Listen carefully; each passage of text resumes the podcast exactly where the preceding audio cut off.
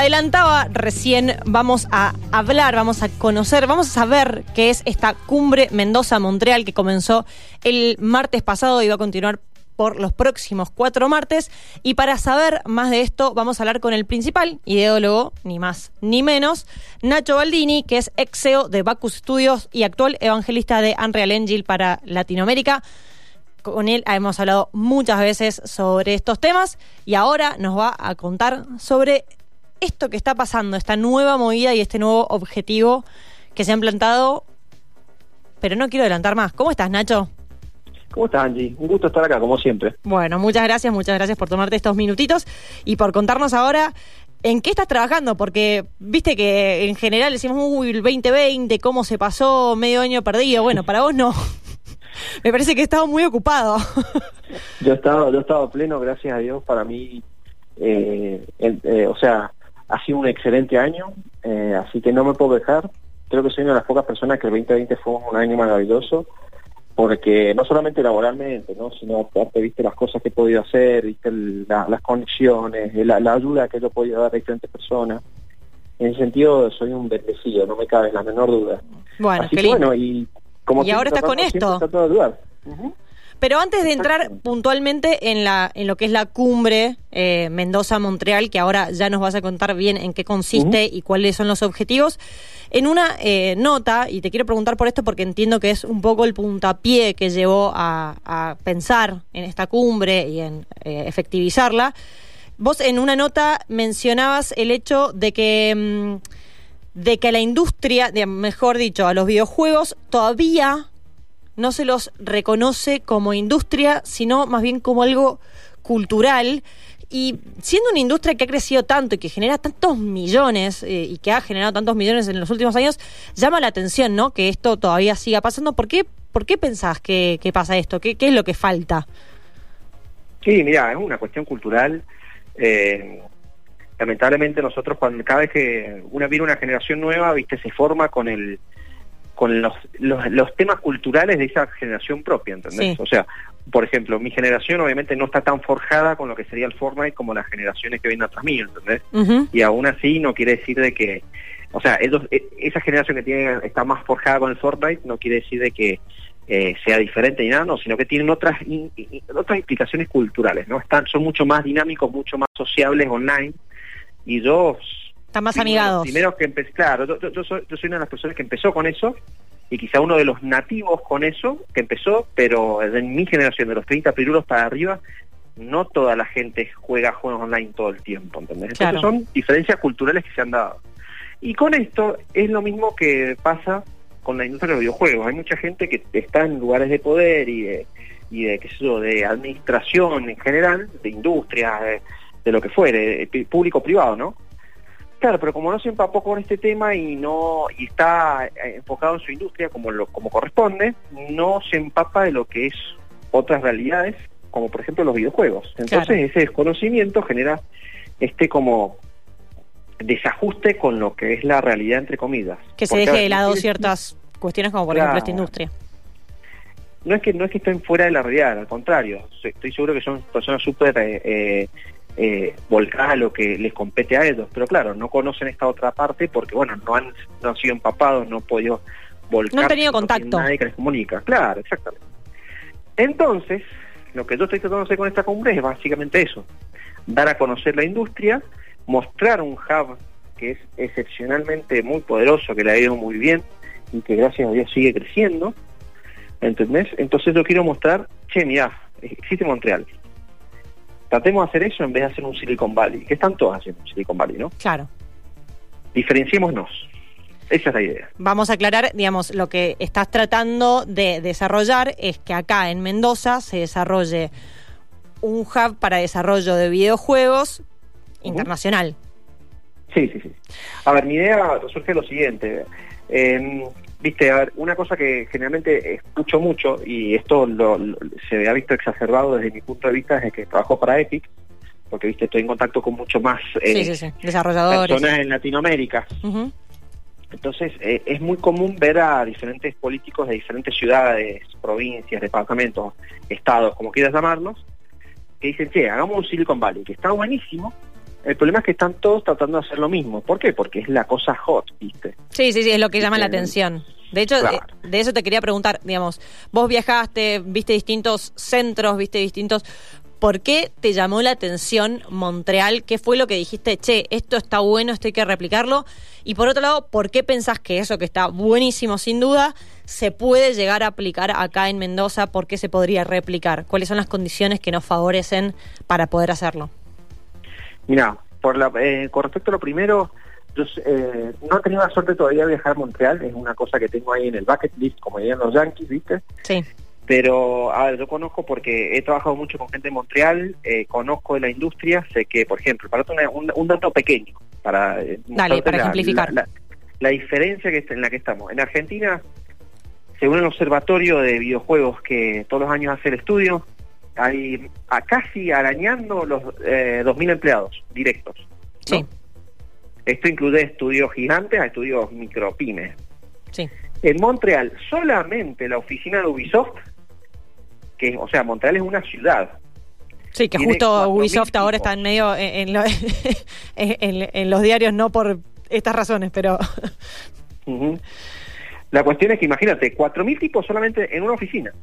Claro, una locura. Solamente un, una oficina ya duplica el país en cuanto a desarrolladores. Y ni hablar de otras cosas, los números de, que manejan, la cantidad, o sea, la cosa de por qué, porque a mí me llama atención Montreal y no otro hub, es que los tipos agarraron y diseñaron una política a largo plazo, ¿entendés? Sí. Y no es que un político se lleva al rédito, no, esto es un camino, un trayecto que se armó visión al futuro. Y eso es lo que estoy tratando de extrapolar. Con respecto a tu segunda parte, desconozco si se puede implementar. Porque, a ver, somos diferentes, tenemos eh, diferencias socioculturales, ¿viste? tenemos diferencias económicas, ¿viste? no tenemos los recursos que tienen los canadienses, nos guste o no nos guste. Aún así, sería ingrato si se puede, no sé si es la palabra adecuada, pero vamos con eso por ahora. De mi parte, no tratar de, de, por lo menos ayudar desde ese punto de vista. ¿Por qué? Porque yo creo que tenemos la capacidad. Cosas hay acá en Mendoza que nos pueden dar un nos pueden apuntalar, qué sé yo. A ver, hablando mal y pronto, en la cumbre esta tuve la suerte de que pueda aparecer, eh, viste, el intendente Pino Suárez, dio un discurso, estuve escuchando ahí la primera de las charlas, estuvo Federico Morábito, viste, de provincia, ahí del ministerio, estuvo también Guillermo Mozo, ¿entendés? O sea, tuvimos bastante representatividad de todos los órganos políticos de la provincia, además tuvimos bastantes instituciones nacionales presentes. Entonces yo creo que hay un interés, por lo menos, en decir, ¿sabes qué? Vamos a ver. Aprendamos a ver qué hay. Claro. No tenemos nada, ¿entendés?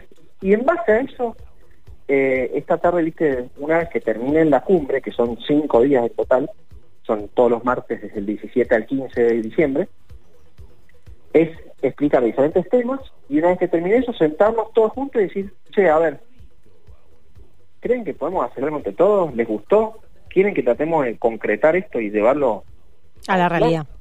Claro. Y si es así, empezar a ver qué tipo de políticas tenemos que empezar a, considerar. Obviamente que estas charlas son introductorias, no, a ver, no dejan de ser charlas introductorias, porque a ver, en dos horas no basta aprender todo lo que hay que aprender de educación en Montreal. No, es una cosa meramente eh, exhibicionista, parece, no sé si la palabra adecuada, pero... No demostrativa. demostrativa, ahí está, gracias. Sí, a ver, sin duda es un puntapié inicial, pero es el pero es lo que se necesita también, porque como vos bien decías, de repente estás, eh, eh, hay personas involucradas que no tienen contacto porque o su generación no estuvo tan relacionada o porque sus temas de interés no rondaron eh, este, porque por la razón que sea, y por dónde tenés que empezar, por saber de qué se trata. Sí, sí, sí. Y qué mejor de saberlo de quienes están directamente inmersos en un modelo que se podía llegar a reproducir. Sí, sin duda. Y sabes qué, y desde ya te digo que indiferentemente de los resultados, obviamente que puede armar algo, ¿no? Pero ya yo ya creo que ha habido un, buen avance. ¿Por qué? Porque hemos tenido bastante gente que se ha querido venir, que mostrarse, estar con nosotros, participar de diferentes órganos y eso ya me, me, da esperanza porque sé que no es fácil, ¿entendés? Con todas las cosas en la agenda que hay, con la situación del país, con la pandemia, con todo. ¿entendés? Entonces agradezco desde ya todas las presencias que hemos tenido. Y sin duda como siempre, me saco el sombrero Finmandes, eh, que estuvo ahí y que nos ayudó a tratar el experto que nos empezó a armar toda la, agenda. eh, y qué sé yo, no sé, la cantidad de instituciones que, tenemos, Andy, mira, para una idea, tenemos la Universidad de Mendoza, ADVA, eh, una empresa de localización que se llama Terra Localization, eh, bueno, el de los videojuegos de Cuba Light, el gobierno de Mendoza, la legislatura de Mendoza, Pro Mendoza, Mendoza Ciudad, el IIT, el Consejo Federal de Inversiones, el UID, la Agencia Argentina de Inversiones y Comercio Internacional. O sea, yo tengo cuenta de la cantidad de asociaciones que se metieron y dijeron, che, démosle una mano, escuchemos, vamos, estemos. Bueno, es que, eh, sobre eso te iba a preguntar porque de repente entrar en la agenda de un político para aparte no es para una charla, para un día, sino para ya, viste, durante cinco martes, que, que esté, que, que promuevan estas charlas, que se interesen. De, digo, de este lado, del lado de quienes están acá en Mendoza, en Argentina, lo, quizá lo entiendo más porque hay un interés por lograr algo.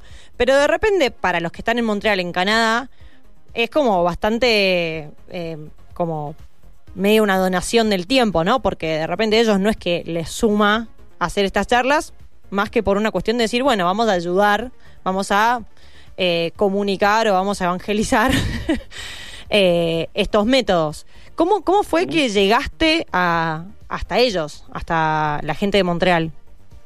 Mira, eh, a pesar de que la industria es muy rica y muy grande económicamente hablando, al mismo tiempo es chica. Sí. Para tu idea, Andy, en la GS, que es la cumbre, te diría que es más importante únicamente desarrolladores, a, tiene unas 40, 45 mil personas al año.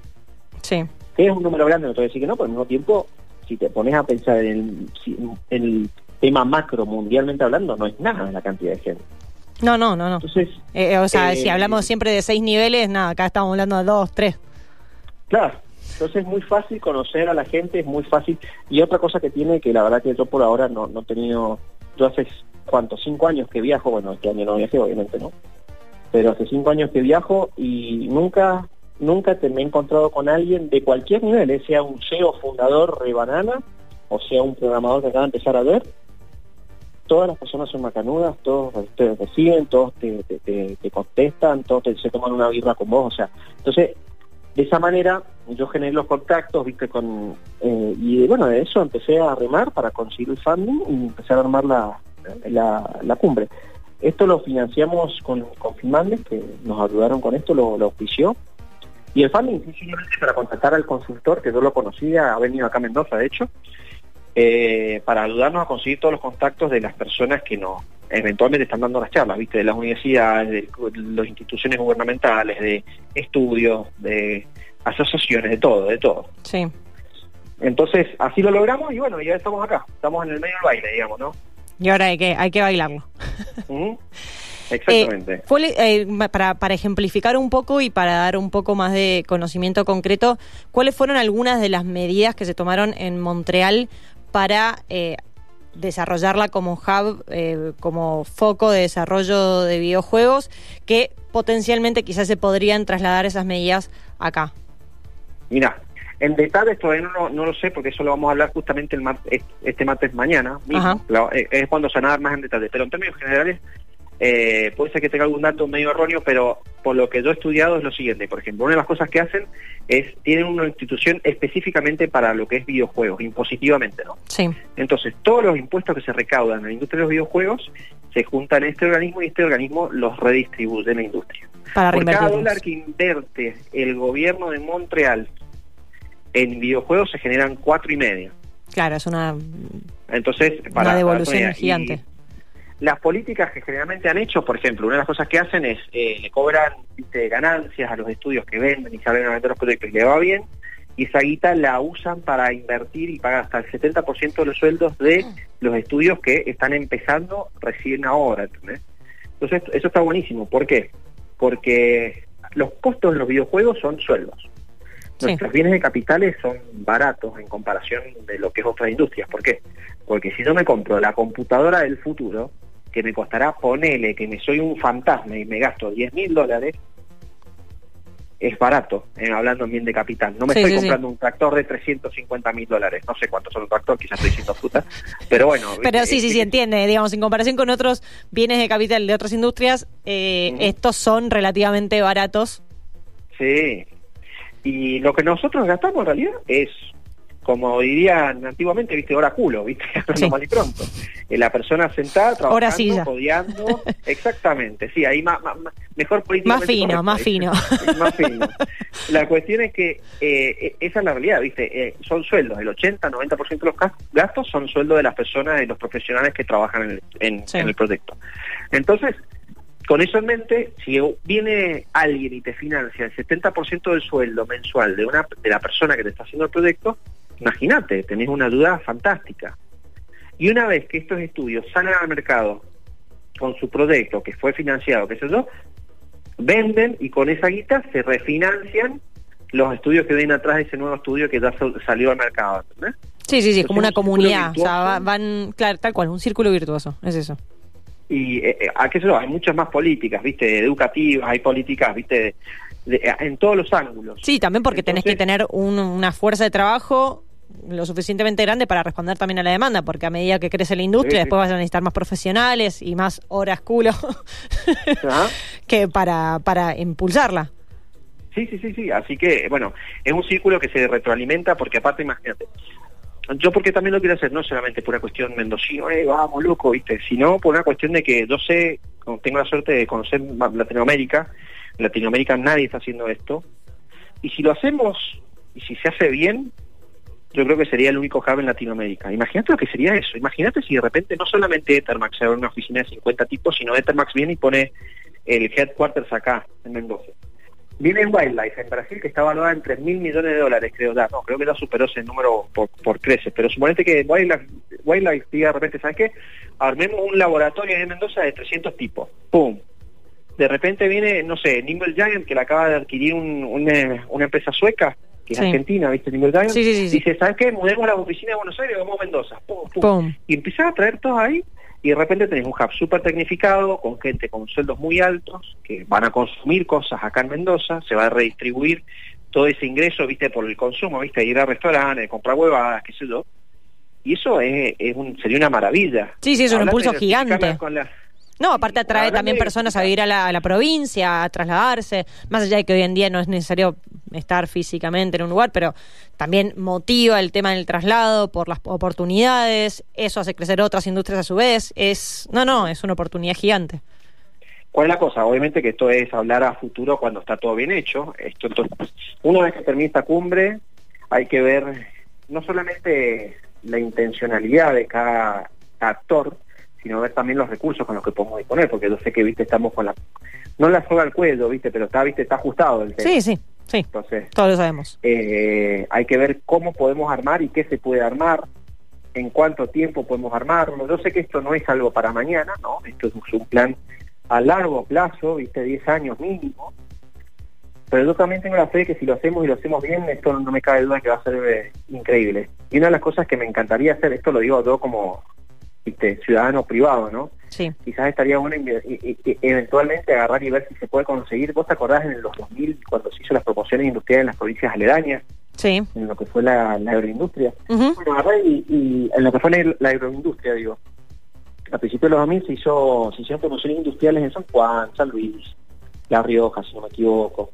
Y eso perjudicó a Mendoza en el sentido de, claro, fue la única provincia que, no, tuvo la promoción tal industrial esta, ¿no? Entonces, quizás estaría bueno ir a Nación en el caso de que haya ganas y viste energía para avanzar y decirle, che, ¿por qué no hacemos la promoción industrial? Pero la hacemos de videojuegos, ¿entendés? Y la hacemos para Mendoza durante 20 años. Claro, porque ahí también empieza a jugar el tema del compromiso a largo plazo, el cambio de de repente una presidencia, una gobernatura, o sea, es, eh, tenés que tener, hay un compromiso a largo plazo de muchos factores que no son eh, fijos, no son permanentes. Entonces, esa es la complejidad, me parece. Sí, y aparte de una cosa, a ver, por más que yo, ponerle que Mendoza, provincia, eh, no sé, eh, intendencia, ponerle que todos los intendentes de Mendoza digan, más, que se ponen toda la camiseta, bueno, y igual, si no tenemos al Estado Nacional del lado lados, por el tema impositivo, porque gran parte de los impuestos son de carga nacional. Nación, sí. Entonces, si no hacemos un cambio, no en un nivel, en todos los niveles, esto no, no, no, no podría funcionar. Lamentablemente es así. Pero bueno, viste, yo, yo, yo sigo teniendo fe que se puede hacer cosas, espero que se puedan hacer cosas, eh, por eso estoy haciendo esta, estas reuniones, viste, yo lo hago ad honorem con mi tiempo cuando puedo, ¿entendés? Y porque yo, yo tengo fe que se pueden hacer cosas y espero espero no estar equivocado, sinceramente. Sin duda, bueno, y te agradecemos desde ya más allá de por el tiempo y por contarnos de este gran proyecto, por bueno, por la intención y por meterle ganas y meterle fuerza y lograr estos avances que más allá de que sean el inicio, puede ser el inicio de algo muy grande y eso esperamos que sea. Muchas gracias Nacho de nuevo, éxitos con lo que queda de esta cumbre que va a, como decíamos hace un rato, a continuar por los próximos cuatro martes eh, y bueno, en que salga, que saquemos provecho de esto, que es una oportunidad increíble, ¿no? Eso, esperemos, esperemos, Andy. Y como siempre, muchas gracias a radio que siempre me reciben. Yo, sé que tengo, tengo un lugar ahí para siempre ir a visitar, así que les agradezco de sobremanera porque siempre, siempre me han tratado impecable y son excelentes personas las que trabajan ahí. Bueno, vos también, Nacho, muchas gracias. no, vos. muchas. Así que. bueno, que termine muy lindo el feriado también, de paso. Ahora sí, te dejamos libre. Chao, chao, eh, hasta luego. Chao, chao. Ahí está entonces Nacho Baldini contándonos y ahondando en lo que es la cumbre Mendoza-Montreal.